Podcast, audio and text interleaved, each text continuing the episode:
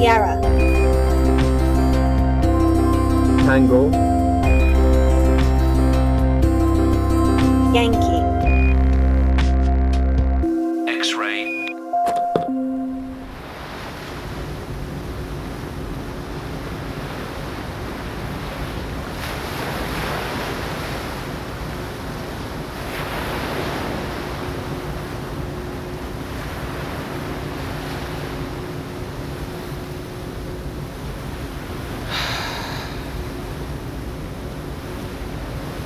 Je pensais que monter sur ce bateau sans médicaments contre le mal de mer était un peu audacieux, mais finalement, je crois que je me fais à la musique des navires.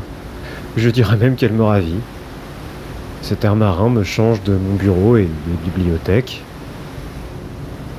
même si je connais notre destination. La cinquantaine passée, je découvre que j'ai le pied marin, mais enfin, mieux vaut tard que jamais. Ça se justifie peut-être par ce satané costume, allez savoir. En tout cas, Madame la Capitaine, je ne sais pas si vous entendrez ce message, mais permettez-moi de m'excuser. Je sais que mon accoutrement me fait passer pour un usurpateur, mais ça n'est qu'un misérable déguisement du capitaine Haddock.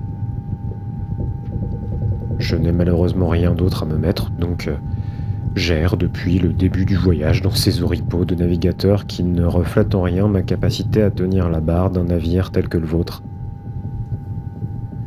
Je pensais m'en excuser publiquement tout à l'heure lors du bal masqué, mais bon, mieux vaut deux fois qu'une.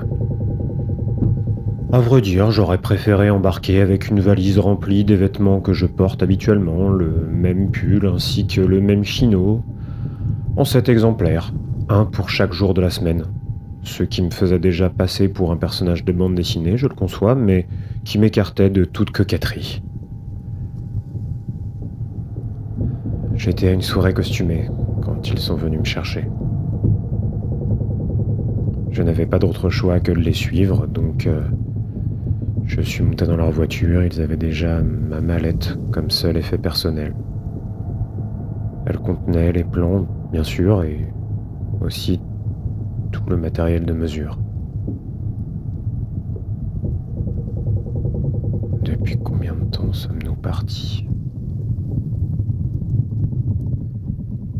J'ai commencé à faire des croix dans mon carnet, mais impossible de dire après combien de jours j'ai démarré le décompte.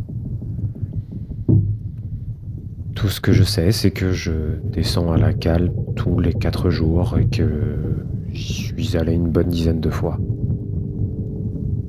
Je n'ai croisé personne, sauf peut-être ce journaliste.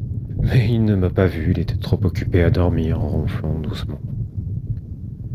Si elle avait continué la descente, il serait tombé sur l'immense dédale de tuyaux et de machinerie.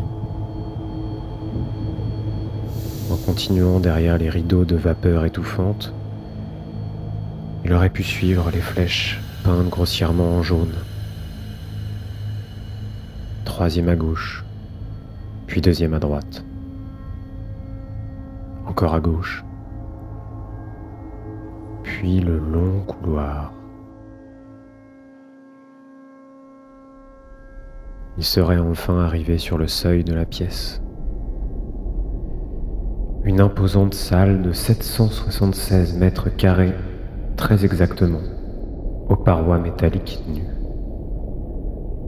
contenant une seule unique chose. Le temple que j'ai dessiné pendant de nombreuses nuits sans sommeil. Un édifice modeste, à peine plus grand qu'un pavillon de banlieue. L'avant ressemble au Parthénon avec de plus petites colonnes.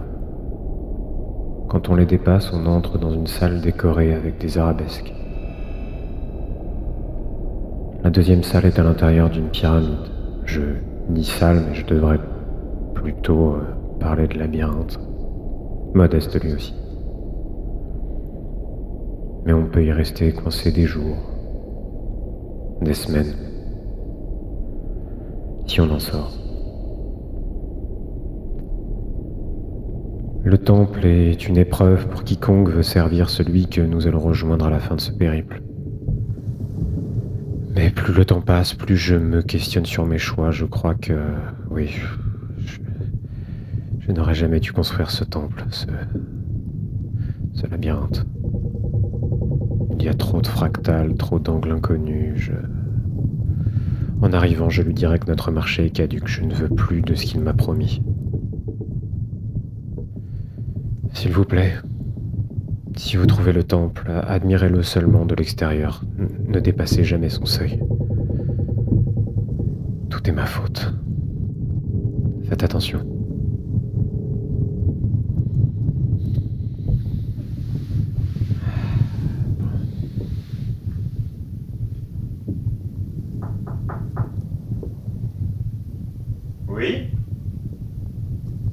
Dive